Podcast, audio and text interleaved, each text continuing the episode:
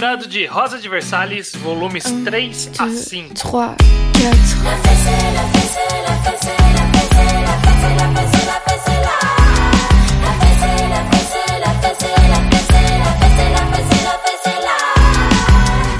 Vous me voyez là, je suis posé, me faire une petite idée de ce qui est osé, filmer un peu de mes Pois bem, estamos começando mais um Enquadrado. Eu sou o Estranho, novamente na presença ilustre de.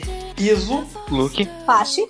O Judeu Ateu! Último episódio aqui de Rosa de Versalhes. Que maravilha estar aqui com vocês, meus queridos amigos. Muito bem, boa empolgação, Judeu, gostei de ver. Estamos, como você mesmo disse, estamos começando o último programa da Biologia. Existe isso? Biologia? Biologia. Agora existe. da biologia de podcast sobre Rosa de Versalhes, esse clássico dos mangás, historicamente relevante, importantíssimo, e que saiu no Brasil pela JBC em cinco volumes. Nós estamos falando do volumes 3 a 5 da JBC, ou equivalente ao 5 a 10 do japonês. E vamos até o final da história principal. Qualquer história extra será ignorado porque merece. Tem robôs. Di- Dito isso, Eu acho que nem todos os extras devem ter robôs. né, nem todas essas devem ter robô. Eu Dito- acho.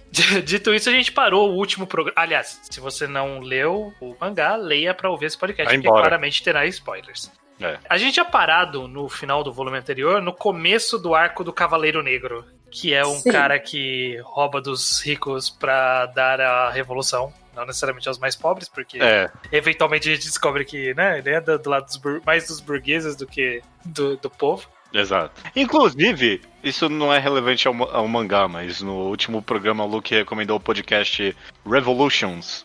Hum. E eu escutei, eu escutei ele inteiro, mas sei lá, tem umas 5 horas ali de, de, de podcast sobre Revolução Francesa. Então, respondendo a pergunta do podcast anterior sobre o quanto eu sei sobre Revolução Francesa, agora é um pouco demais até. Sabe pra caralho. Você sabe É. tudo o que aconteceu. É muito ruim, na verdade, foi escutar. Tipo, é, é- é um bom podcast, inclusive. Eu gostei de escutar ele, Luke. Foi uma boa recomendação. Mas é um pouco frustrante você terminar ele, porque eu tinha. Sei lá, eu conhecia por cima a Revolução Francesa. Tinha essa ideia de luta de classes, né? Tipo, você tem uma Mas parece um poesia. negócio muito menos da hora do que foi, né? Não, que- parece, sei lá, que eu tô acompanhando a uma política contemporânea, essencialmente, sabe? É, tipo, é, é, 80% do negócio é economia e tipo, umas birras de pessoas específicas. É muito. Poluiu demais a minha visão da Revolução Eu Francesa. tinha uma visão muito, ideali- muito mais idealizada, não tinha? Mas, mas É. dá, dá até pra ter um pouco dessa visão, eu não ouvi o podcast, mas dá até pra ter um pouco dessa visão. Eu, eu tive mangá. lendo o mangá, sim, porque, É. porque, tipo, quando falam Revolução Francesa, queda da Bastilha, a meu ver foi derrubar a Bastilha, aí a galera empolgada foi até a. Foi até o palácio e decapitou o rei em seguida. É, é. Eu achava isso também. E na minha cabeça, eles entraram no palácio à força, tiraram o rei e mataram lá mesmo. Falaram, pau no teu cu. Eu achei que isso era. E aí descobri É, que, é, eu- que é muito mais burocrático matar o rei. Pera. E, é- e demora anos! Não, é, é, anos! muito, é muito tempo. Olha, olha, olha. E assim, ao contrário de vocês, eu prefiro assim, porque eu- enquanto vocês estavam vendo realmente a história da Revolução Francesa, sendo Aham. pessoas se aprendendo realmente a história, eu parei pra rever um vídeo que eu tinha visto há muito tempo atrás, que é de uma pessoa analisando filmes sobre a Revolução Francesa. Uhum. Porque, logicamente, teve vários filmes sobre a Revolução Francesa. E, fazer filme de revolução, fazer história sobre revolução, é um negócio difícil, porque a gente é muito condicionado a crescer naquela forma hollywoodiana de ah, vamos matar o cara ruim, eu temos que invadir o castelo tal, pronto, vencemos, acabou a galera, isso aí. Não é bem assim, sabe? Sim. Tipo assim, uma revo- revolução leva trabalho, leva tempo, é briga, é picuinha, quem vai ficar no lugar de quem. E, Sim. tipo, eu não sei se é porque eu já tava mal, ma- é, mal acostumada, entre aspas, porque o meu noivo, ele leu um livro da, sobre a Revolução Russa, porque tava muito empolgado que ele achou uma história sobre a Revolução Russa. E, tipo, ele tava tão empolgado que ele me contou a porra toda enquanto ele lia. Uhum. Então, tipo, se você ler o adversário, é basicamente a mesma coisa que a questão da Revolução Russa. Que, tipo assim, não é da noite pro dia, são vários mini processos, mini revoltas, gente brigando entre si, sobre quem acha que tem que fazer o quê. É a esquerda briga toda semana no Twitter, então, uma revolução. É, não, te- tem um momento no quadrinho que eu achei que foi bom ter colocado isso, a autora, que é, exemplifica bem que é um, é um processo mesmo. Eu não lembro que parte, mas tem lá. A fim do primeiro ano da Revolução, né? Eu não lembro em Sim. que parte tem isso. E aí você cria esse senso de que, ah, não, né? É um processo, né? né? Revolução, você imagina que é uma explosão, né? De, ó, galera. É, foi um, uma semaninha ali de muita loucura e depois tudo se acalmou. É. Mas não, não, A, galera, a galera ficou com fome por muitos anos até resolver esse assunto. Eu achei bom, porque, tipo, eu sei que eu tô queimando o fio agora, desculpa, mas, tipo assim, é, a Oscar não vai até o fim da Revolução, porque a Revolução dura muitos anos e acontecem coisas na história. É. Uhum. Mas eu acho bom porque, tipo assim, a história investe a gente na Revolução, então mesmo que Oscar não veja o fim da Revolução, a gente quer ver.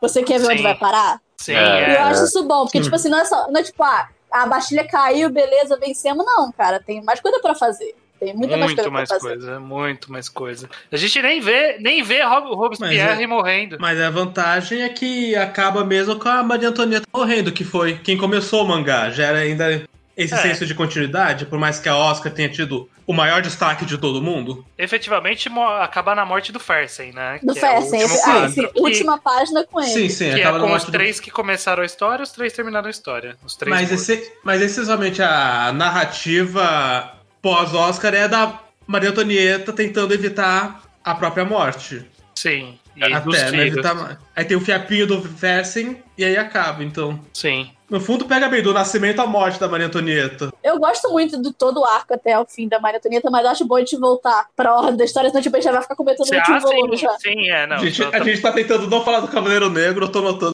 fazendo. É. Porque, o, porque, o Cavaleiro Negro é um clichê de mangá sojo velho, aparentemente. É, é, nossa. Eu, eu, eu, lembrei de Nádia nessa cena, porque Nádia é uma homenagem ao que mangá dessa época, mas fiquei lembrando de Nádia, porque Nádia foi o primeiro contato que eu tive com esse clichê. O único que eu reconheço é o, o Tuxedo do Mask, do, do, do É, Também tem essa vibe. É, a única coisa mais relevante desse arco aí do Bom, sei lá, tem muita coisa relevante, né? O próprio personagem do Cavaleiro Negro, que eu já esqueci o nome, ele é relevante daqui pra frente. É o Chatelet. Chatelet. Pra, pra mim, a parte mais relevante, na verdade, e que quando aconteceu eu falei, ah, beleza, quem é que liga? é, é, é o André perdendo um olho. Sim. É, primeiro, bom, André Best Boy desse mangá, começa aí, na verdade. Best, best best tudo, meu Deus, esse homem. a gente vai discutir isso. Tem, tem, tem opiniões sobre o André. É, é bom, é bom, ele não é. Tem uma coisa. É, é, não, é, tem umas coisas erradas que ele faz, é verdade. Olha. Algumas é, bem erradas. É, ok, ok. Mas esse olho que ele perdeu, quando aconteceu, eu falei, ah, beleza, ele só vai ter um tapa-olho. Mas não, é mó tipo drama a partir de agora, esse olho dele. Eu não, eu não achei que ia ser relevante, eu achei. Não, achei ele perde a visão do outro depois. É, ele, né? ele perde a visão do outro, ele fica é, bom, cego. Okay. Porque, tipo assim, porque lance ele perder esse olho, ele perde esse olho, tava ajudando a Oscar. E na verdade ele podia recuperar, o, recuperar a visão, ou não perder o olho totalmente, mas ele decidiu ignorar a condição médica dele pra salvar a Oscar. Tipo assim, ele sacrifica o olho dele pela Oscar, porque ele podia recuperar, ele decidiu que não. É, em uma treta que não precisava nem existir. Que é essa treta do Cavaleiro Negro pra Sim, começar. essencialmente. É, a, a, herança que esse Cavaleiro Negro deixa é a cicatriz no André e dá um fim pra Rosalie, né? Sim, é, tem isso. E aí falou assim: ah, então, e agora você vai morar com ele, tá, Rosalie? Ah, beleza, e ela foi. É. Efetivamente ela saiu da história, volta só no finalzinho pra fazer uma participação especial ali. É, ela tem um cameo no final, é, é. mas é, esquece toda a sua consciência de classe ou qualquer coisa, vai lá morar com o cara, acabou. Fim, fim da história da Rosalie. Não tem mais nada dela. Exato. É, mas tipo, mas esse arco também tem o lance de que a Oscar não entrega ele pra polícia porque ela fica curiosa com o grupo do qual ele faz parte. Sim, Quando a Oscar tá começando isso. a demonstrar o interesse. Tipo assim, é meio que não é estopim, mas, tipo, continua esse processo dela se interessar por essa causa que tá acontecendo e que ela não sabe bem o que, que é. é. Esses volumes são um processo pouco a pouco da Oscar, da Oscar se interessando pelo que tá acontecendo, que vai dar na Revolução, entendendo como que tá a situação da França no geral e o que, que ela pode fazer lá. Sim, o manga, e o manga começa a focar mais nela, porque ela vira mais o foco da narrativa. Sim, basicamente do, no volume 3 e 4 é quase inteiros da Oscar. É, sim. E eu acho que, tipo, o pico da história são essas partes. Quando foca na Oscar, a história melhora. Tipo assim, vai um pico. Você fica, tipo assim, você vira, tipo, não quero falar de ler nunca mais. eu achei a metade boa do mangá, essa metade.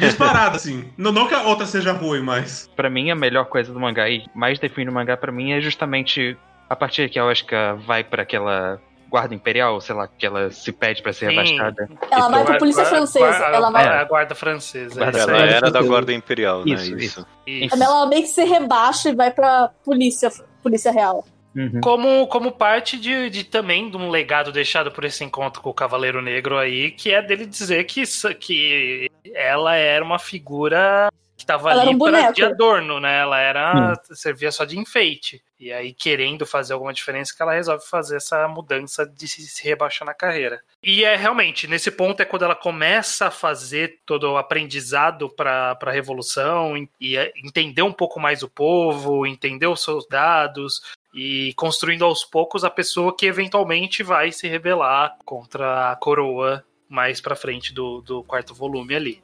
Ah, e a gente falou do Cavaleiro Negro, tipo, por mais que seja um arco meio que de introdução, até meio bobo, é o arco Uhum. onde o Cavaleiro Negro fala do Robespierre, que a gente tem uma introdução toda a lá Sojo mangá dele, que, tipo, que ele era uma figura trágica também. Sim, a gente nem vê ele morrer. Achei que a gente ia ver mais do Robespierre, mas não, não Não. vemos tanto, não. Mas, basicamente, o que, o que a gente entra aí logo depois do arco do Cavaleiro Negro é um grande arco de Oscar entrando aos poucos na Revolução e Oscar aos poucos sim, se apaixonando pelo André e, e eventualmente ficando junto. Isso basicamente vai tomar o quarto volume quase que inteiro. Um, um leve triângulo amoroso com aquele soldado que antagonizava mais com ela, que eu esqueci o nome já. Sanson. O Tsundere lá. Situação. do Cinderê. Não, mas, tipo, ne- nessa parte, vários homens passam a gostar da Oscar. Tipo, é o André, que já tá, é esse cara, é o, o Major que tenta propor em casamento. Sim, Uhum. Porque, tipo, depois desse lance da, dela ir pra guarda, se rebaixar, que tem um arco muito legal dela tentando conquistar a confiança e o respeito do pessoal que é subordinado dela. A É. experiência dela toda nessa polícia real que seja é muito boa mesmo. É, é interessante porque o, o mangá sempre vendeu ela como essa tipo personagem conflituosa, né, e que superou várias barreiras como mulher sendo da guarda real e tudo mais, mas ele nunca mostrou isso pra gente no final das contas no mangá, só de vez em quando, né?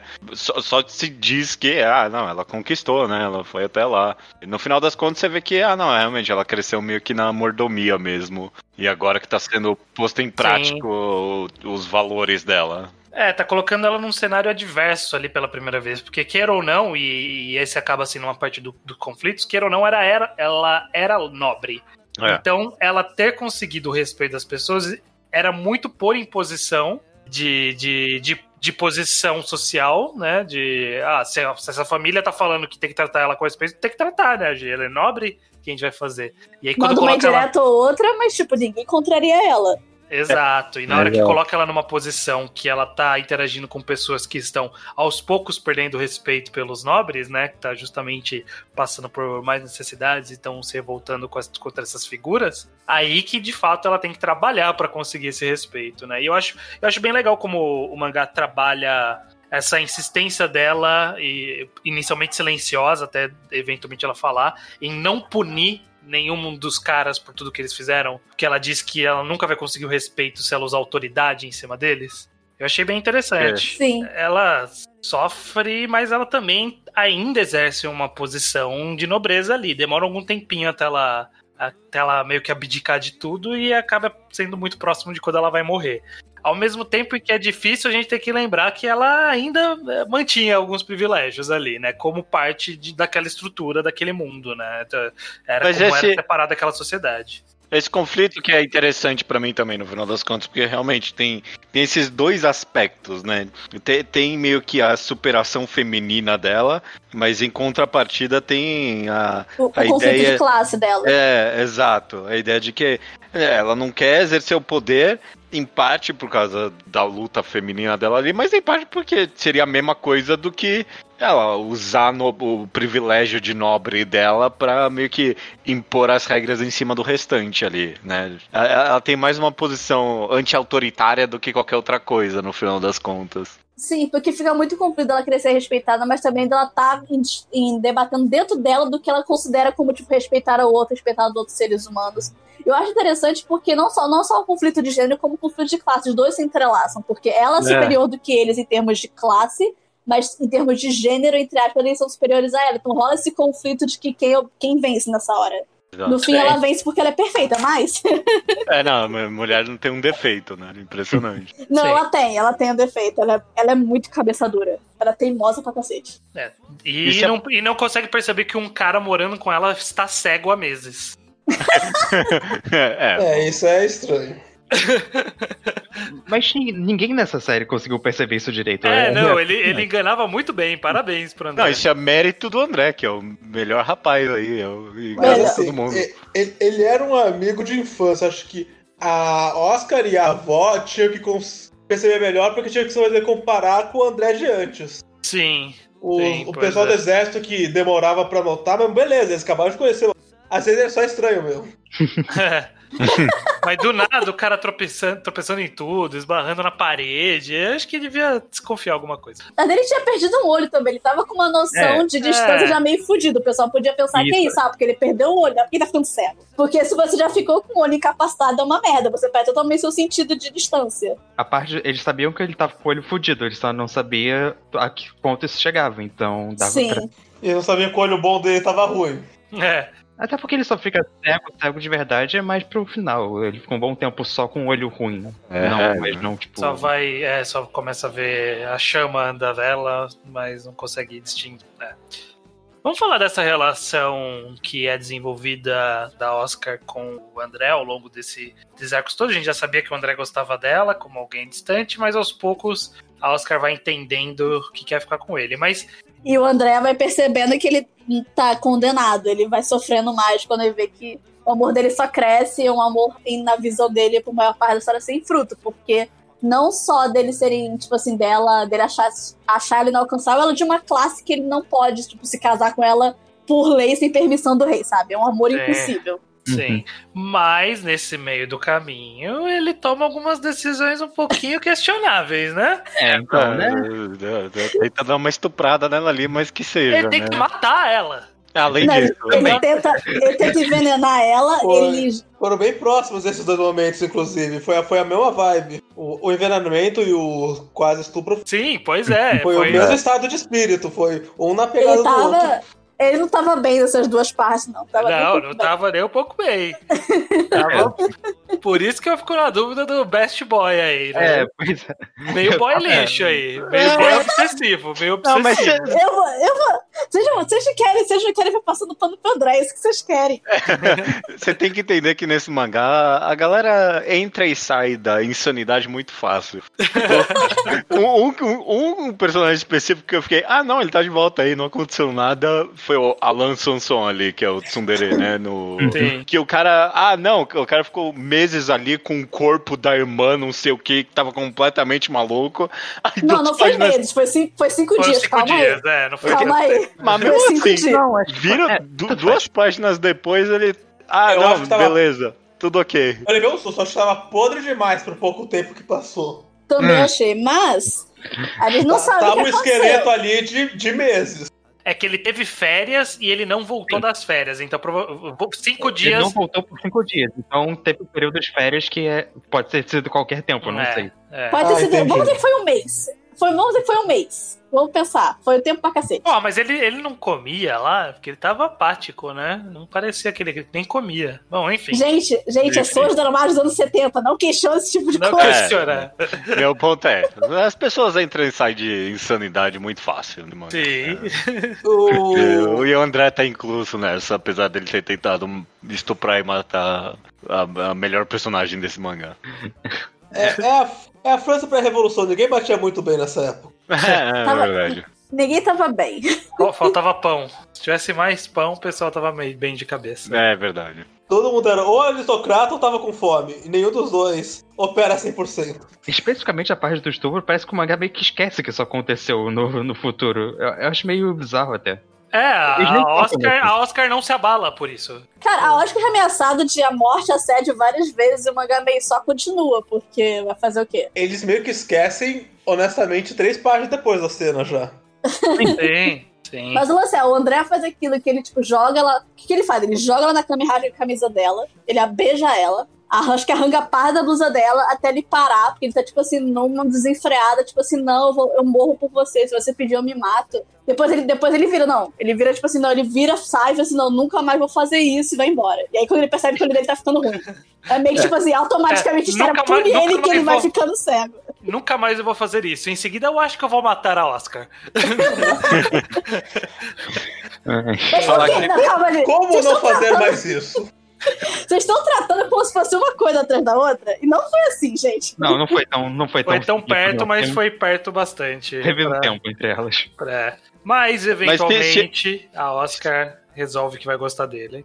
É, então, se é pra comentar meio que da relação dos dois como um todo durante esses volumes aqui, eu achei tão mere... tipo, foi tão catártico quando a, a Oscar finalmente. Ah, não, beleza, vai, ok, eu amo esse cara. Porque o, o mangá vendeu tão bem o, o André, no final das contas, apesar dessas problemáticas. Nesses volumes, ele constantemente tá ali salvando ela, tá ali do lado. Tem todo aquele discurso que ele vai ser a sombra dela, e você meio que vê ele agindo nesses É, volumes ele assim. sempre esteve aí, né? Todos os volumes antes. É. Ele tá assim, desde o início, mesmo que não. Ele tá sempre do lado dela, sempre dando. Sempre respeitando ela, sempre dando a opinião dela. Ele aceita a Oscar como ele é, porque todos os outros homens da história, tipo, gostam da Oscar, apesar de ela ser um, um oficial da guarda. O André gosta dela um 100%. É. Gosta de você do jeito que você é, você é linda, você é maravilhosa. Você descreve o cabelo dela, tipo, cinco vezes na história. É. Não, e, e o mangá me vendeu, André, porque na primeira parte eu, esse cara é meio Zé Ruela. Não tava curtindo muito ele, mas nessa segunda parte fez É, bem feito, fez Mas bem é, feito. mas é terrível, porque ele não é apresentado como um cara bem feito, ele vai crescendo, ele tá lá, ele tá ali, sempre ali, faz um comentário ou outro. Ah, ele tá É. apaixonado por ela, tem essa subtraminha que não vai dar em lugar nenhum, que, que eu subestimei, honestamente. É. Aí ele, ele vai só crescendo. Eu acho que, tipo assim, quando ele perde, quando ele sofre o ataque no olho, é quando a Oscar e ele toma a rede da história, que fica quase todos os momentos que a Oscar perde totalmente a razão da história, porque muitas vezes ela fica emocionada, mas perder a razão é só quando tá o André envolvido. Ela fica, tipo assim, não descontrolada. Sim. Porém, esse, esse relacionamento ele nasceu com uma dead flag balançando com, com uma força inacreditável, né? É, não, claro. Não, peraí, a Revolução Francesa. Quem, quem que não tá com red flag Não, nessa é, história? mas, mas, tá, mas, tipo, tava muito iminente a, a morte do André. Eu não achava que a da Oscar ia ser tão próxima do André. Mas a, a morte do André foi, tava balançando desde a hora que ele começou a ficar cego. Eu já falei, ih, você vê que a da, a da Oscar, ela aquela torcida com sangue que você já sabe que Nossa. se ela sobreviver à revolução, vai ser pra morrer de tuberculose. É, Não, e essa torcida com sangue é só pra isso mesmo. Ela só existe pra você falar, ah, ok, ela vai morrer. Ok, se ela sobreviver à revolução, ela morre. Então, então fu- É, eu acho que a gente pode caminhar em direção, inclusive, a esse trecho, só que antes disso, e eu até queria discutir rapidamente sobre isso, antes disso tem um trecho sobre a morte do príncipe, né, do, do Delfim, do, do atual Delfim, que seria o príncipe herdeiro, que tava lá com, com a doença dele que ia ser fatal, e Eu, eu foi... tentei descobrir que doença era, eu, tipo, cara espinhal. Não sei se tem outro termo pra essa doença. É, é, tinha, tinha- tinha um nome aqui, eu não sei se era, não era tuberculose espinhal, tem aqui na versão em português, mas enfim, ele eventualmente vai morrer, só que só eu que tive a impressão que o mangá deu muito mais importância pra essa morte do que esse personagem merecia pra história. Foi meio Ah, bizarrinho, sim. assim. Porque foi tipo. Tô- foram- foi um capítulo longo dele, dele morrendo aos poucos e dando Deus a todo mundo. Eu acho que o mangá tratou certo como se deve tratar o que acontece quando uma criança que também é o príncipe, também é o filho de uma das protagonistas morre, mas ele não foi construído pra ter esse destino. Sim. Ele é quase, ele é quase um ser meio angelical. Tipo assim, eu, eu considero ele como uma metáfora da, da realeza, algo que nasce torto e vai morrer cedo. Eu acho que Rosas de Versalhes tem uma questão da história que ele se divide entre ser a história da Oscar, como protagonista e tudo mais, exclusiva dela, e ser uma história geral sobre tudo que aconteceu na Revolução Francesa, sabe? Aham. Então, às Sim. vezes, ele precisa meio que tocar em assuntos que foram importantes, que aconteceram, que, sei lá, é parte da história. Só que não era realmente construído enquanto personagem, era, não era parte dramática do negócio. Mas é só estranho não tocar no assunto. Porque a questão não é tanto ele como personagem, mas a questão de que, tipo, pô, o seu primeiro filho morre enquanto tá do país te odeia, sabe? Sim, e tem o lance do funeral que eu achei interessantíssimo, que ela gastou Não tinha dinheiro pro desperdiçou dinheiro com funeral. bosta, mas agora o funeral, agora, o funeral do próprio filho não é uma, um gasto merda de Sim. dinheiro público. É, se, se- se tem uma coisa que esse arquinho aí tanto faz do filho resultou em algo interessante, foi, foi essa. Só, só a cena da Maria Antonieta tipo, recebendo essa notícia que ela não vai ter dinheiro pro funeral do filho. Fantástico, sabe? Fantástico. Mas, É. mas eu sei que a protagonista é ótima, mas a Maria Antonieta era relevante o suficiente, e mais que relevante, a gente sabia o final da história o suficiente pra ter que construir melhor o filho dele no passado, porque quando o filho dela morrer ia ter que ser importante. É. Ia ter que É. morrer porque a história aconte- aconteceu, a gente sabe que morreu. Tipo, eu não sabia, mas Sim, o autor sabia. Sim. sim. Bizarro foi só esse pseudo-romance aí. Eu não entendi porque. Qual é a importância do garoto beijar Aquilo lá, foi Oscar? estranho. Aquilo Eu não entendi estranho. isso. Isso Tá, é estranho, mas pô, é um menino de 7 anos que não vai viver mais seis meses. Daí você dá um beijo na outra protagonista lá, tá foda-se. Então, pra mim, tipo assim, você vai Não, questionar não, a criança? Você não vai.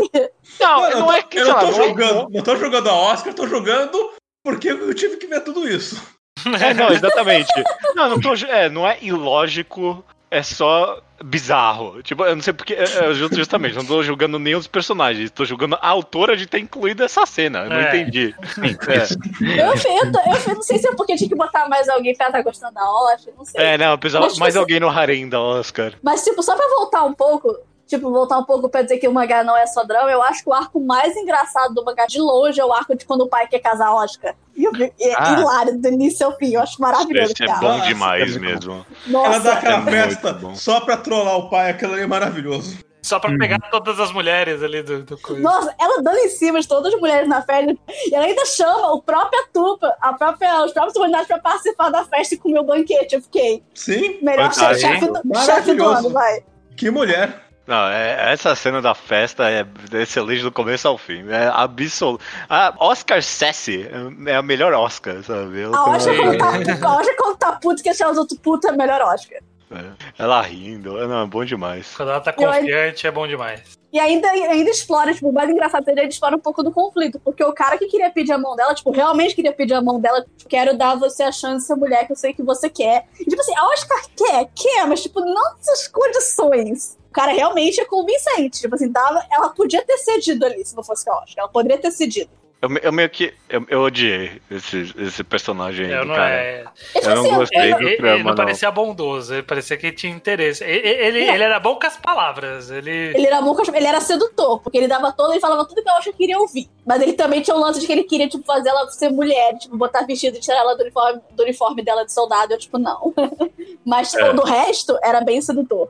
E aí, quando ele beija ela, e aí que ela percebe que ela lembra do André, eu fiquei. Ah! Um momento, tipo, surta igual criancinha lendo Sojo Mangá. Aquele momento, tipo assim. Esse, esse foi o momento do mangá que eu achei um pouquinho melodrama demais. Porque quando ela começa a narrar, não, eu vou ser infeliz se eu casar contigo, mesmo que eu vá ser feliz, porque o, o André vai ficar infeliz, então você não pode ver eu infeliz, porque se eu ficar infeliz, você também vai ser infeliz vendo eu infeliz, porque o outro tá infeliz. E Então eu você não vai vou ser infeliz. feliz com E você. você É, vai ser infeliz também. é, não, não, que lógica merda, não faz sentido nenhum isso. Esse, esse discurso do mangá sempre teve, tipo, teve uns cinco. Sempre, assim. sempre teve isso. Sempre teve Ai, isso. nossa, eu, eu não sei, eu não comprei nesse momento. Fez completo sentido. Não sei do que o Jodô tá falando. em, so, em Sojo Manga Lógico fez sentido. Mas, tipo, eu acho que. Mas aí do Mo- Marco ainda se termina de forma muito boa, porque eu acho que é decidido que, tipo assim, não, não vou casar, meu coração é de soldado, meu coração é a guerra, sabe? Que é meio que É. ela decidindo que o coração dela vai ir pra revolução, porque ela vai se dedicar a isso. Ela, tipo, não vou casar. Meu coração, é, meu é coração é esse. Quando ela fala, "Ah, eu vou ser o Marte, né? Eu vou ser o deus da guerra. É, exatamente. E eventualmente ela vai ficar com o André. né? ela vai, entre aspas, casar, né? Com ele. E eu acho que existe realmente uma. uma porra, finalmente, quando eles ficam juntos. Nossa, E- quando tem a declaração. E Não, aí, E, e- e eles têm, conseguem ter uma noite juntos também, porque eu tava falando assim, Nossa. caralho, esse cara vai morrer, e ele vai morrer na seca. Não, pelo menos, pelo menos nisso. não, não. O, Quando, o quando mangá eu é, com os casais no final, né? Logo antes de Não. morrer, eles dão uma Eu chance. não, que eu não, esse, esse que eu já farejei. Quando eu vi que eles iam ficar juntos mesmo, eu falei, ok, então vai ser isso. Vocês vão ter uma noite e vão morrer. mas tiveram uma noite, podia não ter nenhuma. É, é que nem o Titanic, vocês têm que ter uma noite no dia seguinte ao dia que deu bola. Só que aí não foi literalmente o dia seguinte, mas é esse o espírito. Sim, é, o Luke comentou aí, é, foi mais ou menos a mesma coisa com a Maria Antonieta e o Farsen mais pra frente. Sim, deram uma última chance é, pra ser minimamente bonzinho com os personagens. Sim. Que, aliás, que, aliás é, a gente não comentou que. Eu não sei nem se tem um deixa pra comentar porque é uma cena curta, porque eu gostei da reação do Luiz XVI no caso da Maria Antonieta. Ah, sim. De que ele estava completamente de boa com ela ter um amante. Uhum. Sim, mas ele sempre é mostrado como alguém fraco, entre aspas, que ele vira, tipo, eu não sou um ser, não sou bonito, não sou sedutor. Essa mulher linda, maravilhosa, tem todo o direito de querer ficar com outra pessoa, porque eu sei que eu não sou do, do mesmo nível dela. É uma coisa bem humilde, bem triste dele, mas, tipo, Sim. a história é mais simpática com ele do que com a Maria Antonieta, que eu acho bizarro. Assim, sim, é. Ele parece muito pouco um filho da puta na perspectiva desse mangá, pelo Não Sim, que a Marioneta parece pareça um- do mal, é, assim, mas parece ele um parece. pau mandado, na verdade, né? Ele parece alguém que tinha muito menos poder do que parece que o rei teria de verdade, tentando fazer um malabarismo e um monte de merda. Metade não começando tanto nele. Sim. Mas eu gostei dessa cena, principalmente porque passou uma sensação muito de que quando tem um casamento arranjado, não é uma história de amor, mas tem que ser uma história de, de parceria, pacto, de que, ele vira, de que ele vira pra ele e falou: Você fez tudo que te mandaram, você teve o herdeiro que pediram pra você ter, você fez tudo como pessoa. Só vai ser feliz. Sim. Você não, de- você não me deve nada. Que, que eu, é uma acho coisa, uma uma coisa, uma perspectiva coisa bem legal. legal. Podia ter Sim. sido um drama, mais um drama que não aconteceu. O cara tá totalmente assim, tranquilo. Sim. Assim, que, que quando tem esses casamentos arranjados sem amor, geralmente eles ficam focando que é sem amor, é sem amor, mas. E, e- e não nasce nunca o amor, mas nasce alguma coisa porque você vive 20 anos com aquela pessoa. Você tem que conversar com ela. Vocês têm que se conhecer em algum nível. Eu acho que talvez seja porque, como é um mangá e, tipo, no Japão tem a cultura de casamento arranjado, ainda, te- ainda existe. E tem esse lance de, ah, você casou com alguém não por amor, mas criou uma parceria com essa pessoa, é um pensamento que é Sim. muito mais no- comum de visualizar. Sim. Sei lá, eu, eu acho que dá pra até. Dá pra casar com vontade própria, conviver com a pessoa e só criar mais ódio ainda conforme o passar dos anos. Dá, acho que. dá, Também. dá perfeitamente. É, eu Com acho certeza. que é possível também. Tem, tem várias opções, é perfeito. É até fácil você ficar muito É, não, é o mais. É o mais. Se É, não, mas eu, eu, eu- É, eu- é- é até mais fácil você ficar com alguém que você não gosta, porque aí você não tem nada a perder mesmo. Você já não gosta É, desde o começo. Exato. Eu- é, mas eu concordo que, ah, sei lá, é, foi uma cena ok, assim, pro, pro, pro personagem, porque realmente ele, ele é tão apagado. Eu, eu, eu até discordo, eu acho que pra mim ele é bem mais. Ele é mais vilão pra mim do que a Maria Antonieta, porque o mangá constantemente retrata ele como tipo, ah, esse cara gordinho, meio a- super atrapalhado e tal, e pau mandado, não tem tipo. Sim, mas é- Ele não tem a honra e o tipo a nobreza mesmo da Maria Antonieta. É, Eu não eu, acho, eu acho não, até não vejo Mas dessa a- forma. Mas a honra e o orgulho dela são um pouco vilanizados, principalmente nessa revolução que. a- Não, não, nossa guerra é contra o povo. Que ela começava a pensar essas Ela Essas- pensa, imagens Eu- que eles têm do nome pau no cu. Eu acho que o mangá, tipo assim, não redime ela, porque ela vai orgulhosa até a guilhotina. E o rei, na hora que ele vai morrer, ele meio que a fala final dele, tipo assim, sei lá, minha cabeça pelo futuro da França. Eu vou morrer porque é pelo futuro da França. O mangá meio que quase redime ele. Tipo assim, É. que ele tinha noção de que ele precisava morrer. Porque a, Maria Antonieta, não, foi orgulhosa até o fim. Não vou deixar de me verem sofrer, sabe? Assim, eu acho que eu meio que discordo um pouco de todos vocês quanto a isso, chegando. Porque eu não acho que o, o mangá trata o rei como vilã, vilanizadamente, nem um pouco, pra mim. Tipo. Uhum. Só que eu acho que é uma coisa do final do mangá que eu acabo não, não me agradando muito. Que eu também acho que ele meio que trata como de uma maneira muito honrada a morte da- dos dois, no final das contas. E é Uhum. muito sobre eles, e é sobre como eles morreram sendo. Tem esse discurso do rei e tem a página da Maria Antonieta morrendo, é muito. Ó, ela vai morrer como a verdadeira rainha da França. Eu não acho que isso é não redimindo ela, pelo contrário. Eu acho que o mangá tá fazendo uma retratação muito mais positiva do que ela tava fazendo no resto do mangá. É, eu tô, eu tô contigo nessa. Parece que Sim. tem algum. Eu, eu concordo, tem algum descompasse, principalmente nessa, nesse final aí.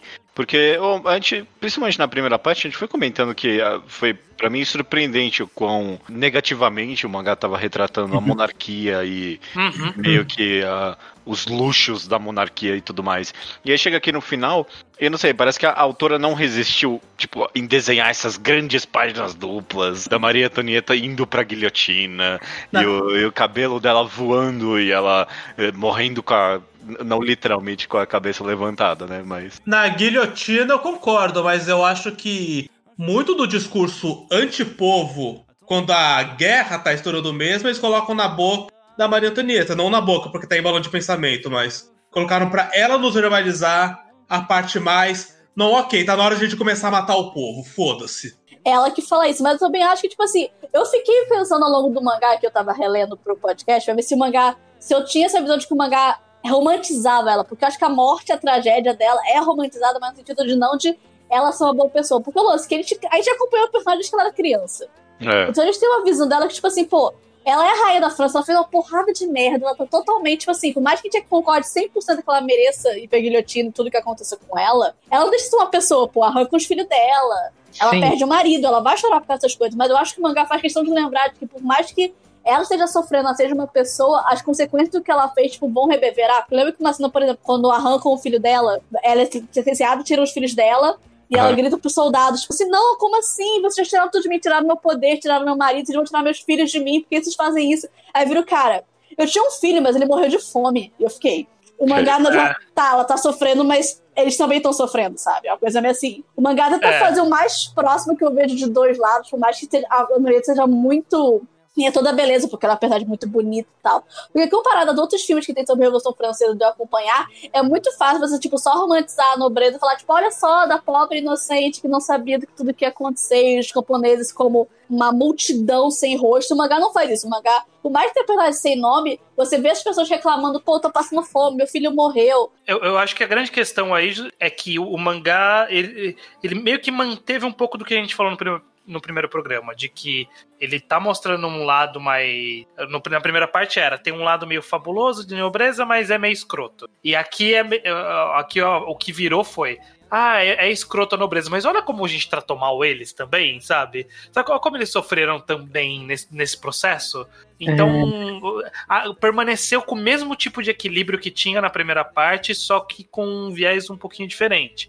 Mas ainda tem esse equilíbrio. Eu- O mangá sempre teve isso desde o começo e teve- tem isso até agora. Sim, porque por mais que a gente fique inclinado a ficar meio, sei lá, de cara feia, ou de nariz Uhum. torcido pro fato da Maria Antonieta ter essa coisa de retratação, porque, tipo assim, tá, é filha da puta, mas, tipo, ela perdeu filhos, caralho, ela sofreu, passou fome, quando ela fez as coisas, é uma merda, é uma merda. O ser humano vai sofrer de qualquer forma. Mas, tipo, o que ela fez não tem Esse é Não um bom tem. ponto. Que, que é, um, é um- é personagem, ele é um ser humano no final das um contas, né? Tipo, se fosse um Battle Shonen e um vilão tipo, tivesse esse tratamento, eu ia falar, nossa, mó da hora. Tipo, deram uma tridimensionalizada ali no vilão no final das contas e tal. Mas como é algo da vida real, né? A monarquia existiu, de fato as pessoas morreram de fome. e- é, Não. pa- parece um pouquinho esquisito, mas é bem feito mesmo no final das contas, eu concordo. Eu acho que o mangá não bota ela como vilã nem como heroína. Então por isso é tão interessante, porque você fica É. vendo os paralelos o tempo todo. Porque E- ela sofre, porque ela é uma pessoa, ela tem, ela tem sangue, ela sofre, ela sofre como uma pessoa, mas ao mesmo tempo as consequências de tudo que ela fez, tipo, não pode ser ignorada e é que a história faz questão de lembrar. As pessoas passaram fome, as pessoas brigaram entre si. Ela, ela claramente apoiou de fechar congresso, tipo, não deixar as pessoas entrarem, de desmanchar e de matar pessoas na rua, sabe? Ela era a favor disso. Sim, e, e um pouco essa parte do sofrimento dela, eu acho que o mangá nos devia mostrar essa parte porque o mangá tinha sempre mostrado as cenas dela na perspectiva dela. Uhum. Então a gente Uhum. tinha que ver a morte dela na perspectiva dela por consistência. Obviamente, a perspectiva dela é que aquilo é horrível. Porque Sim, ela eu- sabe que ela vai morrer. Ninguém não tá achando horrível estar no corredor da morte. Perdeu o filho e ser Perdeu o preso, filho, perdeu o perdeu marido. marido, etc. Eu não acho que deveria ser tratado, tratar ela com um jeito tão negativo. Até porque eu, eu comentei isso no primeiro programa, acho que eu gostava muito do equilíbrio de. que ela ainda era uma personagem simpática, mesmo. E o mangá não. mesmo assim não fugia de mostrar que ela estava fazendo coisas que estavam afetando muito mal a população. É que mesmo assim, eu acho que o mangá. ele fugiu um pouco desse equilíbrio no final. Não é um problema grave nem nada, mas é que acho que justamente por o volume final inteiro ser basicamente sobre ela e sobre o rei, que causa essa, essa dissonância, porque É que A a, história é que dela- a Oscar morreu. É, sim. A, a, a personagem, apesar A, de todo a mundo perspectiva que ia dar a parte mais asquerosa dela ia estar no, na, no, no núcleo da Oscar. E porque eu acho que ah, a parte da revolução nessa, nesse volume final acaba sendo muito só contada, porque, tipo, todo personagem Uhum. que a gente tinha de verdade pra acompanhar morreu, ou não é relevante o suficiente. Então fica tudo contado meio que em quadrinho de texto, quase como livro de história. O que eu não acho- Sim. Tipo assim, eu gosto porque conta a história, mas também, tipo, é um defeito. Não diria que é um defeito, mas, tipo assim, fica muito didático, porque a Revolução Francesa é uma coisa que teve muitas fases. Sim. Sim, no- Eu sinto que, por exemplo, aquele cara que é o cara da guilhotina, que tem um mangá que, é todo, que tem um mangá focado nele, que é que saiu aqui no Brasil, que é o Innocent.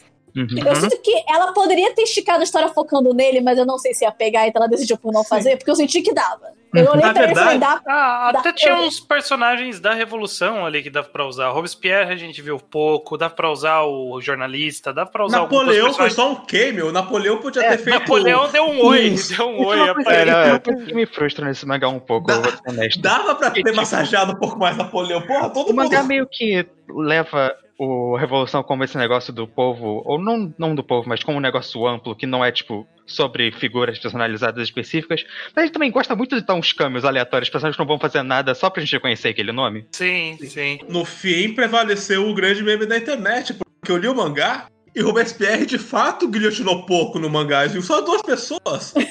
Depois uma caixa de texto, foi mil? Pô, então faz mais uns capítulos mostrando uns 10. É. A guilhotina aparece o quê? Quatro vezes? É, uma, é, uma- é muito Guilhotina? pobre. É uma das partes mais famosas da Revolução Francesa. É. É, teve pouca guilhotina essa no mangá. merda. Teve pouca guilhotina no mangá. mesmo. Guilhotinou pouquíssimo. Eu sei que a gente queria mais disso, mas eu gosto que, principalmente no arco da Oscar, a questão dos direitos do- dos, dos ideais de porque estão fazendo isso é muito mais focado do que, sei lá, outras histórias que já vi também a Revolução Francesa, que é um negócio que eu acho muito bom. Nos momentos finais da Maria Antonieta, eu acho que isso acaba mesmo sendo realidade, por exemplo, que quando o rei morre, a Maria Antonieta ela vira, beija a mão do próprio filho e fala: Você vai ser o futuro rei, mas tiver uma criança, cara. Foda-se essa merda, tem que acabar Não, essa e, porra. e que, que confiança dela, né? Tipo, acabaram de matar o outro rei, ela não, é com certeza você vai ser rei, meu filho. Não, não, é. Mas eu É. adorei essa cena por causa disso. Eu adorei essa cena, que, tipo, eu achei que foi proposital mesmo. Você vê, é quase patético, sabe? Tipo, você Sim, vê. é ela só Sim, sabe é- é fazer triste. isso. Ela só sabe fazer isso. Ela- o papel dela é ser rainha. Ela não tem mais nada na vida dela. Sim. Eu acho que eu mais fico com raiva dela começando a falar: Ah, porque eu não fui uma pessoa normal, poder amar quem eu quisesse. Se eu fosse uma pessoa normal, você tava passando fome, minha filha. É, não, tinha morrido. Se- o- o- a gente tá meio que falando amplamente, né? Acho que a gente nem vai cronologizar o negócio muito Agora mais. não. Já, já, já É. foi esse bonde. Já foi É. e voltou várias vezes já. Se tem uma cena em específica que eu achei, ah, isso aqui é interessante. Eu queria comentar é quando tem o julgamento dela, né? E eu- foi uma coisa que eu fiquei pensando. É meio que, sei lá, na parte meio misógina, meio que do julgamento dela e tudo mais. Ah, E Uhum. Principalmente quando, a, a, numas cenas anteriores, quando eles, quando o rei e a rainha aparecem lá pra. o- Não pro julgamento, mas pra uma sessão, e aí, tipo, ninguém bate palma pra ela, né? E aí você, Sim. tipo, você lê e você vê que o tratamento pra Maria Antonieta é muito pior do que pro. To- Toda vez que, Troquei. é- que eles estão na multidão, a multidão tá sempre gritando lá, ó, só puta, é, a misoginia trans só eleva bastante nessas partes. Eu E- pensei muito nisso quando vocês estavam falando da, do lance da Oscar com os guardas, como tinha um Uhum. conflito de classe claro, mas também tinha, na via contrária, um conflito de gênero. Exato. Sim. E dava pra ver isso na Maria Antonieta também. Eu acho que não só a misoginia, mas também lances que, tipo assim, na época da Revolução, ah, o rei era mais popular do que a Maria Antonieta. Então era muito fácil direcionar a raiva pra ela. É, É, e ela era austríaca e sempre falavam disso. Coexistiu o fato de que muito do que aconteceu era culpa dela, mas muito criaram uma narrativa pro povo de que tudo que a nobreza fez de errado, quem fez foi ela especificamente. uhum. Sim. A gente e- viu construir essa narrativa desde o começo. E aí uma cena específica que eu achei, ah não, quer saber, o mangá comentou disso. É no, no momento do julgamento ali, quando um arrombado ali qualquer acusa ela de ter Abusado do próprio filho. a- abusado do próprio filho, e aí ela meio que clama por todas as mulheres ali da corte, e aí ela é. O, o cara até fala, esse aí vai pra guilhotina depois também. Espero que tenha ido, né? Eu espero que tenha Ele ido. foi. Na verdade, tá. Tá- essa, essa cena foi, foi até um pouquinho cômica em algum sentido, no sentido Ah. de que acusaram ela super pesado. E aí ela falou: caralho, hein, pegou pesado. Aí todas as mulheres, é, realmente pegou pesado. É, não, mas é. Essa aqui passou do limite, gente. A gente, a gente- a Aliás- gente vai cortar a cabeça dela, mas também não vamos exagerar, né? Aliás, isso rolou mesmo? Vocês que sabem a Ah, história. não duvido. Rolou. Rolou. Não duvido. porque, porque a minha intuição é que tudo que é além da conta deve ter rolado mesmo. Ninguém inventa essas coisas. É, né, Sim. não, não daria pra inventar uma cena dessas mesmo. É. Vocês ficam falando isso como se, tipo, se, como se hoje ah, os, o nazista da internet não ficasse acusando a esquerda de ser pedófilo pra qualquer merda que acontecesse. É, Sim, verdade, também. exato. é. Eu, eu gostei da leitura do Luke sobre como todo esse trecho final, de fato, a gente tem uma visão muito focada no lado da monarquia é, e da- do sofrimento da Maria Antonieta e da, da tentativa de fuga do Franzen, porque justamente quem a gente tinha de contraponto, mostrando o lado do povo, era de fato a Oscar. E quando ela deixa de existir como personagem, deixa de existir esse contraponto na narrativa. Porque realmente a narrativa da história era de, era de fato voltada para pros personagens e o que acontecia em volta deles. Então, nunca foi sobre de fato sobre as pessoas fazendo a revolução, e sim sobre a Oscar estar inserida nessa revolução. Então, quando ela morre, essa parte da história acaba. E eu acho que a gente não falou dessa morte, né? Vamos falar um pouquinho sobre o final do André e do final da Oscar. Vamos falar sobre o quão legal foi ela dar aquele tirão na Bastilha? Num finzão de volume. Nossa! Nossa, que cena épica! Nossa, eu acho que todo, todo sei lá, a construção até chegar nessa cena, porque quando começa a negociação das três classes, tipo, o mangá, por mais que fique muito. Ah, History Channel temos que contar os fatos do que aconteceu, a história tá, tipo, super tensa, porque você fica qualquer hora, qualquer hora vai dar merda, vai dar merda. Fica o tempo inteiro lendo. Não, eu... exatamente. Essa foi minha leitura também. Eu li. Tipo assim, se a parte do matar os reis foi mais burocrático e lenta do que a minha romantização me disse que seria, a parte do. não, não, meter um tiro na Bastilha foi exatamente o que eu achei que ia ser. É. Foi, foi no nível exato da minha expectativa. A minha leitura foi: na hora que tava tendo todas essas coisas, ah, fechou não sei o que, não deixou os caras entrarem, mandaram pra não sei aonde. Falei, ok, aqui tá só brilhando. Aí vira uma parte e fala assim: então, existe a, ba a Bastilha. Eu, ô, oh, agora vai ficar sério. agora, agora é, é agora. Agora Nossa. sim. Não, acho que o melhor, acho que uma cena cômica é quando, tipo assim, o pessoal tá observando, observando a Bastilha. Peraí, esse canhão tá pro lado da cidade. E todo mundo, não, eu não vou atirar na é, gente. É, começou muito com um boato de um cara olhando e falou assim: não tá muito estranha aquela posição ali do canhão? É, tá um pouco estranho mesmo. Vamos lá, vamos lá. E aí foi a cidade inteira resolver isso. Bem, se bem que eu vou falar que, bem que saber a história da Revolução Francesa em mais detalhe, essa foi a parte mais estragada. Até do mangá pra mim, porque eu não sei se foi contigo, Luke, mas no Revolution, a parte da tomada da Bastilha é a parte mais, tipo, desromantizada de todas. É muito, é muito sem graça. Nem era prisão política, não é nada. É, é, bom, enfim, eu não vou estragar por você, mas é, não estraga. muito, é muito decepcionante tomada da Bastilha, eu achei. Mas essa história dos soldados que se recusaram a obedecer ordens era verdade, né? Mais ou menos também. é, é que. Era nos, lim nos limites de que não era a Oscar e, portanto, tinha mil outros contextos é, pra decisão. É, é, exatamente. Mas o pelotão que se recusou a obedecer existiu. Eu vi no TV Tropes, eu não vi numa confusão muito boa, não. Essa é a mas, boa tipo, histórica. Mas, pô, o grupo da Oscar era o quê? Uns 40 caras? Tipo, não é muita gente. Por mais que seja o pelotão que se voltou contra, claramente era uma. Era tipo assim, eles indo à morte, mas tipo assim, não para nossos ideais que a gente vai conseguir. E aí, quando a Oscar. Porque a Oscar só morre depois quando a Bastilha tá em chamas, tipo, porque ela tá fodida. E aí, só quando ela vê que a Bastilha realmente caiu, caiu, que ela morre. Tipo assim, não, ela não vai embora enquanto não ter certeza. É, e eu quis, inclusive, chamar a atenção anteriormente para a morte do príncipe, porque eu senti que foi até mais longo o processo da morte do príncipe. E a da Oscar eu fiquei eu fiquei até um pouco falando assim, não, eu acho que ela vai sobreviver a isso. Eu acho que essa por isso que não tá dedicando tanta atenção. A morte dela é meio repentina mesmo, né? É, eu, eu, falei, ah, acho que ela vai sobreviver provavelmente, por isso que tá dando pouca atenção, depois vai voltar para ela e encerrar a vida dela. Não, acabou ali. Ela morreu ali naquele momento. Então eu achei meio mas, repentino pô, Mas assim, mas vamos lembrar que, tipo, o André tinha morrido, cara. Ela tava, tipo assim, o André sim, morreu. Sim. Sim, o que eu tô dizendo é que em termos de carga dramática da morte do príncipe, whatever, e a morte dela, pareceu que foi desequilibrada essa conta. Até com a morte do, da, da Maria Antonieta, foi totalmente desequilibrada, porque a Maria Antonieta ficou um, um volume inteiro morrendo. Mas é. eu acho que é porque, em termos narrativos, eu acho que a morte da Oscar é a morte do André. A Oscar morrendo é mais, tipo, ela dando o corpo dela pra revolução, porque eu acho que a morte da Oscar é quando o André morre. Quando o André é. morre, tipo assim, a cara da Ordem você vira, tipo assim, você vira. A única cara que eu não quero ver é a cara dela quando o André morre. O clímax do personagem pra mim é justamente ela abdicando essencialmente da nobreza dela. Sim. Ela realmente dando corpo ali pra revolução. E aí, depois disso, que seja. Lá. Mas é, é, é porque, sei lá, é, analisando em segundo plano que fica esquisito. Porque vai tão rápido logo em seguida ali pro, pra Maria Antonieta que você até pensa, não, ela vai voltar em algum momento, talvez. Não, não, nada. Não, É, porque tem muitos volumes. E aí mal sabia é. eu que era porque ia ter um puta plano de fuga que é longo pra cacete esse plano de fuga deles. Pra- Uhum. na história. Não precisava. Tipo, a gente sabia que não ia dar certo. E aí foi muito longo. É, mas todo Não. mundo sabia que não ia dar certo. É. Todo mundo. É porque o lance é porque, é porque o mangá fica muito mais focado no romance da Maria tentando com o Fersen, que eu sinceramente não me importo. Não, é, é até engraçado que a, a gente ficou mó. Ah, não, é isso aí, Oscar e André, mó da hora, legal, fez personagem bem feito.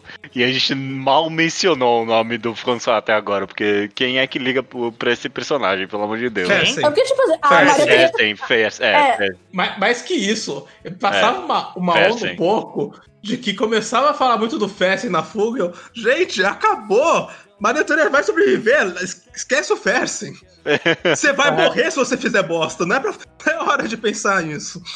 E, tipo assim, eu acho que porque a autora gostava muito do Fersen, porque naquele ponto já não me importava. Porque a Maria Antonieta continua interessante, mas o Fersen tava tipo assim, foda-se, você só tá aqui pra ajudar a coisa acontecerem. É, olhando em retrospecto, pa- parece que a história é a autora de fato gostando muito da ideia da Maria Antonieta ter um, caso com o Fersen e amar ele de verdade e tudo que isso pode ter representado. Eu acho Sim. que essa talvez tenha sido a, a ideia original por trás da história e aí posteriormente surgiu a, a Oscar como participante. Tanto que quando o mangá começa, começa mais com foco na Maria Antonieta do que na Oscar. E aí eu acho que por ter essa essa maior relevância para a autora, ela trabalhou muito isso e talvez não tenha sido tão interessante quanto a Oscar. E como foi o relacionamento com a Oscar. De fato, no final, o Fersen é, é tipo é o, é o cavaleiro branco de, de que veio no cavalo branco para tentar resolver as coisas e só não conseguiu. Mas era isso, esse era, o- esse era o personagem. O cara lindo, bonito, perfeito, que todo mundo ama, só que não conseguiu salvar a mulher que ama. É isso, essa é a história dele. Caçado. É, porque eu acho que na primeira leitura eu ainda fiquei com um pouquinho mais de pena dele, mas na segunda leitura eu tava tipo assim, foda-se. É Na segunda leitura eu já, já não me importava mais com ele. Inclusive, a Oscar foi ficando mais legal quanto menos ela falava do Fersen. Sim, Sim, sim, quando a finalmente esqueceu dele, ficou melhor. sim. Bom. Quando focou em outras coisas foi mais interessante. Beleza. Vamos caminhando pro final estranho? Vamos, vamos caminhando pro final. Na verdade, a gente já falou do final. É. É, a gente já falou sobre todo esse período da morte da Maria Antonieta, de como ela foi presa, e, e de fato como foi um grande dramalhão ali na- na- nos capítulos finais pra ela morrer. Achei, achei que fizeram uma lavagem cerebral no filho muito rápido. Ele tinha Foi 8 bizarro. anos, né? Não parece algo que ia ser- acontecer assim. Tirou o menino da cadeia e logo em seguida falou: Ah, eu já não lembro mais quem é aquela mulher de lá de cá. Calma, moleque, você tem tempo ainda pra você esquecer Toma dela. calma. É. Ele tá mentindo. Ah, ele tá mentindo? Essa é a sua leitura? Ele entendeu como que um, um príncipe sobrevivia àquele processo. Como ele não perdia a cabeça. Ok. Ele viu o pai morrer e falou, ok, como, o que, que eu tenho que falar pra não acabar ali? Mas aí, eu só pra finalizar, eu queria só chamar a atenção pra quadrinização da Ryoki Keda. Eu, eu, eu go- gosto bastante quando ela entra nesses devaneios de, de sentimentos. Que ela Uhum. faz uns quadros muito. Que, que varia bastante, e é muita sobreposição, e personagens Sim. gigantes com luzes, com posicionamento diferente, com poses dramáticas. Eu acho bem interessante como ela resolve retratar o sentimento na- no quadrinho. Eu gosto muito das cenas mais dramáticas no sentido de padronização, porque, tipo, por exemplo, eu acho que na cena que. eu Acho que um dos quadros que eu mais gosto, quando é os soldados que fazem, que fazem uma merda lá vão- e vão condenalizar a morte na Bastilha. Aí quando fala pena de morte, o balão, tipo, é meio que uma massa escura que são veias que vão crescendo na tela. Sim. Tipo assim, que a sentença de morte é meio que um negócio que se espalha como uma doença. Eu acho muito, muito bom. Sim. Mas é isso. Vamos fazer uma rodada final de considerações sobre, sobre essa leitura. Vamos começar com a Paty, que é a especialista histórica aqui sobre, sobre o mangá e shoujos de forma geral. Como foi pra você ler esse mangá neste momento novamente, já revisitando a história? Como foi pra você essa experiência, Paty? Bem, foi uma releitura, porque eu já tinha lido o mangá esse ano, aí eu fui reler pro podcast. E eu gostei muito, porque na primeira vez que eu li, foi um turbilhão de emoções, que, tipo assim, você vira André, Oscar, meu Deus, o que, que vai acontecer? Na segunda leitura eu me perguntava se eu ia conseguir reproduzir esse mesmo turbilhão, e tipo, eu consegui reproduzir, acho que tipo, 80% das emoções voltam da mesma forma, porque a Oscar é um personagem muito interessante de acompanhar. Até Uhum. a própria Antonieta vira muito interessante de acompanhar. Tipo, todo o romance dela, quando é, tipo assim, eu sou 100% investida na relação, na relação deles e ver a confissão, eles ficando juntos, toda ela conquistando os ideais. Iluminista, tipo assim, é fascinante ler na primeira e na segunda vez. Provavelmente eu vou sentar pra reler esse mangá ano que vem ou depois disso, que eu acho que ele vale a leitura e a releitura. É um mangá que, tipo assim, vale todos os elogios que recebe. Muito bem. É, Luke, eu sei que o seu caso também é de releitura. Como foi aqui essa experiência novamente de revisitar e, e sua opinião geral sobre Rosas de Ah. Versalhes? Ah, sim. Eu, eu li o mangá faz, não faz tanto tempo, assim, acho que foi final do ano passado ou começo desse ano. O que fez com que a experiência da leitura pra mim não tenha sido tão interessante assim, porque fazia pouco tempo, mas eu precisava reler já pra poder comentar. Mas muito da minha opinião do mangá continua sendo a mesma. Eu gosto muito do mangá. Eu tenho, tenho reclamaçõezinhas que eu fiz durante o podcast aqui, que. Mas no geral eu gosto bastante, acho que é uma história super interessante, que merece tudo que foi falado sobre Rosas Versalhes. Eu, eu tive que dar uma saidinha agora. Eu não, eu não vi você comentando a quadrinização. Eu queria aproveitar isso daqui pra falar que eu concordo. Eu gosto muito da quadrinização desse mangá. Eu gosto muito do, do impacto que esses momentos melodramáticos dão, que, que a autora causa. Acho que é um quadrinho muito bom também. Acho que isso merece ser apontado. Não é só uma história, tipo, interessante. Mas, de forma geral, é isso. É um mangá que eu gosto bastante e acho muito mais interessante do que eu pensava que ele ia ser antes de eu ter começado a ler, inclusive. Muito bem, muito bem. Iso, como foi pra você essa experiência de ler Rosa de Versalhes? Gostei bastante do mangá. Gostei mais do que eu achei que ia gostar. Em especial por causa da Oscar. Uhum. Foi uma, foi uma personagem que me chamou muito a atenção. Eu fui no mangá, eu comentei isso no passado, eu fui, eu fui seco, vocês falaram o tema é Rosa Versalhes, eu falei, é Rosa- baixei o primeiro volume, eu não sabia nem a sinopse. A primeira página, vi lá Marisa Neto e pensei, uou, uou, uou, uou, uou. Isso vai ser uma história real? Pera, quê? então, então eu não só fui muito sem nenhuma pré-informação, como nessa primeira página já nasceu aquele um pouco preconceito de não, pera, pera, pera. Isso é um show que vai romantizar a monarquia. E, e aí o mangá foi quebrando, ou me dando outros quebrando preconceitos, me dando outras visões tudo. E, e disso tudo o que mais chamou atenção foi justamente a Oscar, com uma personagem que destacou, que, que ganhou o protagonismo do mangá, que não foi o que o começo soou que ela ia ser. E foi uma, uma experiência boa, que eu gostei muito de ter tido. Vou deixar o judeu por último. Eu vim na, pra Rosa Versalhes, eu sabia, como eu tinha comentado lá no primeiro programa, eu sabia que existia a lei de Oscar, era tudo que eu sabia, não sabia o quanto ia aprofundar na Revolução Francesa. E eu gostei do mangá, foi uma boa experiência de forma geral. No- na primeira parte, no começo do, do, do mangá, eu senti que o equilíbrio entre a Oscar, o mundo que a Oscar vê e o mundo que a que a Maria Antonieta viam era interessante, trazia um, um complemento bem legal para a história. Mas aí no momento desse segundo programa aqui, que a gente viu muito mais da Oscar, eu, eu pensei que, ok, eu- talvez eu quisesse mais da Oscar desde o começo e eu não sabia. Não acho que fica ruim em retrospecto, mas eu acho que, que eu fico ok, né? Talvez mais história dessa mulher. Eu, eu consigo, consigo ver mais coisa interessante saindo daí. Enquanto chegou nessa última parte, mais da Maria Antonieta, que eu já sabia que ela ia morrer, achei um pouquinho arrastado, justamente porque não tinha o equilíbrio da Oscar. Então, pra mim, no final, quem carrega a história é a Oscar. Ela é o coração de Rosa de Versalhes, é, é o rosto e o coração de Rosa de Versalhes. Mas foi uma boa experiência pra parte da Maria Antonieta também, e foi interessante acompanhar esse lado da Revolução Francesa com essa visão setentista japonesa da- do processo. Beleza, Judeu. E você? Como foi pra você essa experiência? É, não, logo no primeiro programa eu falei que ah, eu, tava, eu tinha algumas expectativas pra Rosa de Versalhes e logo de cara ele já me surpreendeu com a parte política dele e realmente essa é a parte que eu mais gostei no final das contas de Rosa de Versalhes. Momentos, sei lá, comédia e drama que tem aqui e ali, a gente comentou que são bons, eu gosto também, mas principalmente comentando aqui com vocês sobre tipo, ah, e a representação das coisas, o tal equilíbrio que a gente cada um tem uma visão tão diferente do mangá sobre se isso é bem feito ou não. Eu fiquei bem fascinado com esse aspecto mesmo. É super interessante e ele acaba dando uma tridimensionalizada bem legal. É, eu, eu, eu gostei principalmente de ler e vim aqui nesses meses comentar com vocês, porque essa leitura da, da parte política ficou girando na minha cabeça. Foi interessante ver todo mundo com a própria perspectiva do que está sendo retratado. E é, eu adoro os personagens, adoro a Oscar, adoro o André. E o resto é ok. Mas eu gosto, eu gosto principalmente da Oscar e do André.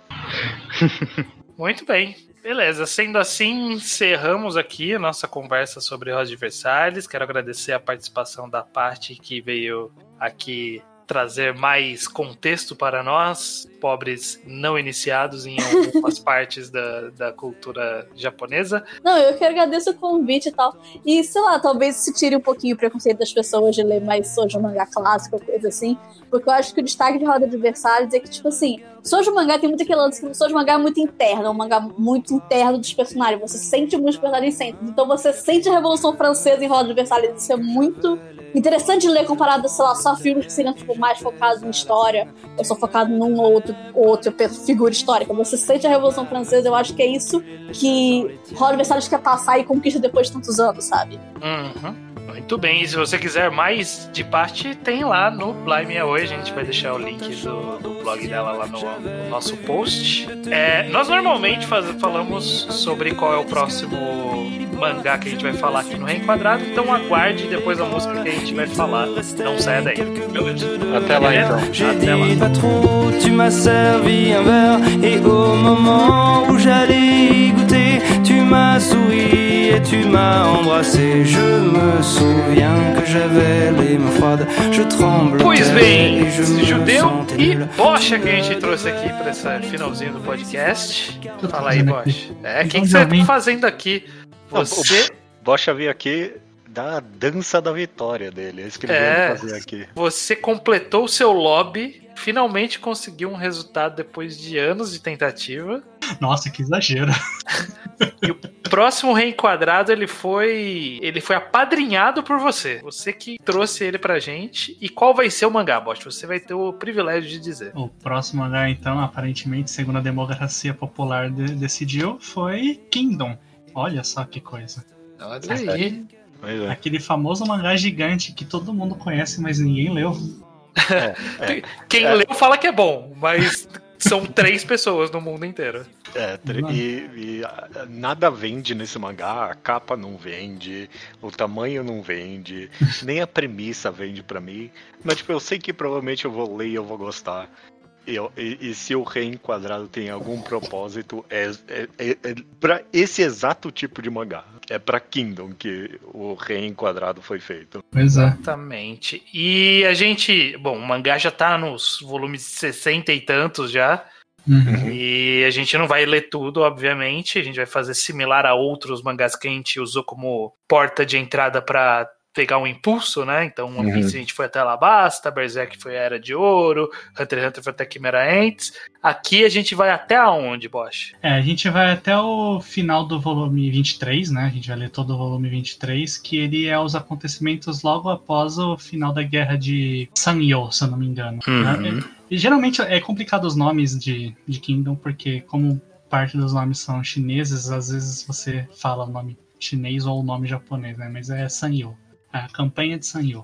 Que é uma. Eu acho que é a primeira guerra de grande importância que acontece na história, assim, que a gente tem um acontecimento muito grande, assim, muito importante. É um bom momento para ir. Muito e, bom. E a gente não vai até exatamente o final, porque né, a campanha acaba no meio, mas até o final desse volume 23, porque tem um acontecimento extra posterior que eu acho muito legal para quem tá lendo até aquele momento não ler. É tipo, é uma, é uma recompensa. Ok. Vai ser um gancho pra, pra pegar as pessoas, é isso. Exatamente, exatamente. Se a pessoa não for convencida até ali, aí não tem o que fazer, né? né? Então, essa jornada, pelo número de volumes, vai ser uma jornada de seis meses. A gente vai ler quatro, de quatro em quatro volumes até o último programa, que vão ser três volumes. E é isso. Então, pro isso. próximo mês é ler quatro volumes e entrar no mundo de Kingdom. A gente já conferiu, existem traduções extraoficiais, tanto em português quanto em inglês. Então, quem tem a preferência aí pode, vai conseguir acompanhar. E é isso. Boa jornada pra nós, né? Até mês que vem. Até mês que vem.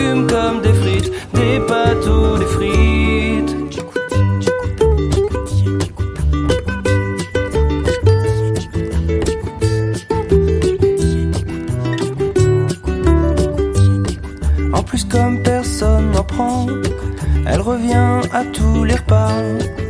Et ça peut durer longtemps, en soupe ou toujours comme ça.